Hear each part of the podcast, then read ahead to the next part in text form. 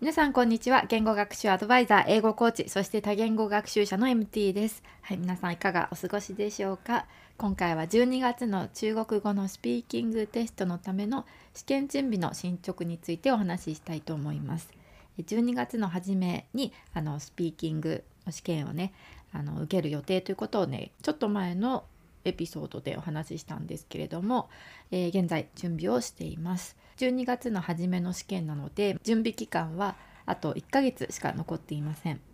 まだ準備ができているとは言えないので実は結構焦ってきています。まだまだ時間があると思っていてゆっくり準備していたんですけど時が経つのは早いものですよね。10月は中国語で日記を書くことを続けてきました。しかも前回のエピソードでも話しましたが Q&A 日記という毎日一つの質問が書かれていてその質問に毎日答える形の日記帳を買ってからは毎日一日も欠かさずに書くことができています。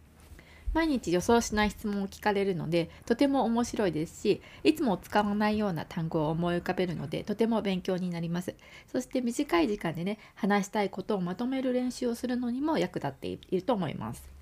実際のスピーキングテストの日にはいくつかの質問をされてそれに対してそれぞれの質問に大体2分ぐらい考える時間があってその後に2分で答えるという形になっています。最近気づいたんですけど2分間目標言語で話すのはかなり大変です。皆さんもやったことがありますか？もしやったことがなければアラームを2分ね設定をして2分間昨日行ったことをちょっと話してみてください。かなり大変だと思います。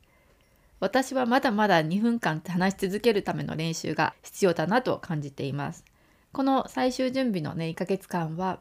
2分間話し続ける練習をしていきたいと思っています。そしてもちろん使える語彙を増やすことがね大切ですよね。学んだ単語を自由に自分から発信するようにするためにはその単語にたくさん出会って使って自分のものにしなければなりません。5位は多ければ多いほどいいんですけどもあと1ヶ月というねあの1ヶ月という期間で幅広い単語をたくさん学ぶことは難しいですよね。なので質問の回答として使えそうな単語や、えフレーズに焦点を置いて覚えていきたいと思っています。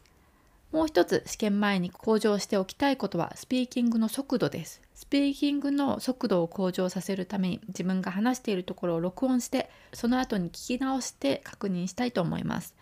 時々目標言語で話して録音してみようとするんですけども面倒だなという思うことも多々あります。それは目標言語で話そうと思うとまだまだ集中しなければいけないのでちょっと疲れてしまうからです。皆さんの中にも面倒だなって思う方がいらっしゃるかもしれませんがやはり自分が目標言語を話しているところを客観的に聞いてみるっていうことはとても勉強になります。なのでまだ録音したことがない方は是非録音してみてください。初めは少し抵抗があるかもしれませんがすぐになれます。私はまだゆっくりしか話せていないということを理解していますので意識して少し話すスピードを上げて話すようにしたいと思います。特に試験では自分がどのようなね語彙や文法を知っているかということとか発音や成長イントネーションなどの実力をね見せなければいけないので発話が少なくなってしまうと評価に影響してしまうかと思います。またゆっくりすぎると不自然な発話になってしまうことも向上させたい理由の一つです。実際私が試験に申し込んだのは自分の中国語のスピーキング力を上達さ上達させるためですのでその点では試験準備としているので、まあ、今の時点でも達成できたのではないかなと思います。もちろん試験を受けるからには合格したいですので合格するために頑張りますけれども試験に申し込むということで自分に明確な目標を与えそれがモチベーションにもつながります。なので、えー、自分のモチベーションをアップさせたいと考えている方試験に申し込んでみるのも一つの良い方法だと思います。はい、では今回は以上です。12月にスピーキング試験を受けた後に感想をまたお話ししたいと思います。最後まで聞いてくださってありがとうございました。Thank you so much for listening and hope to see you next time. Bye!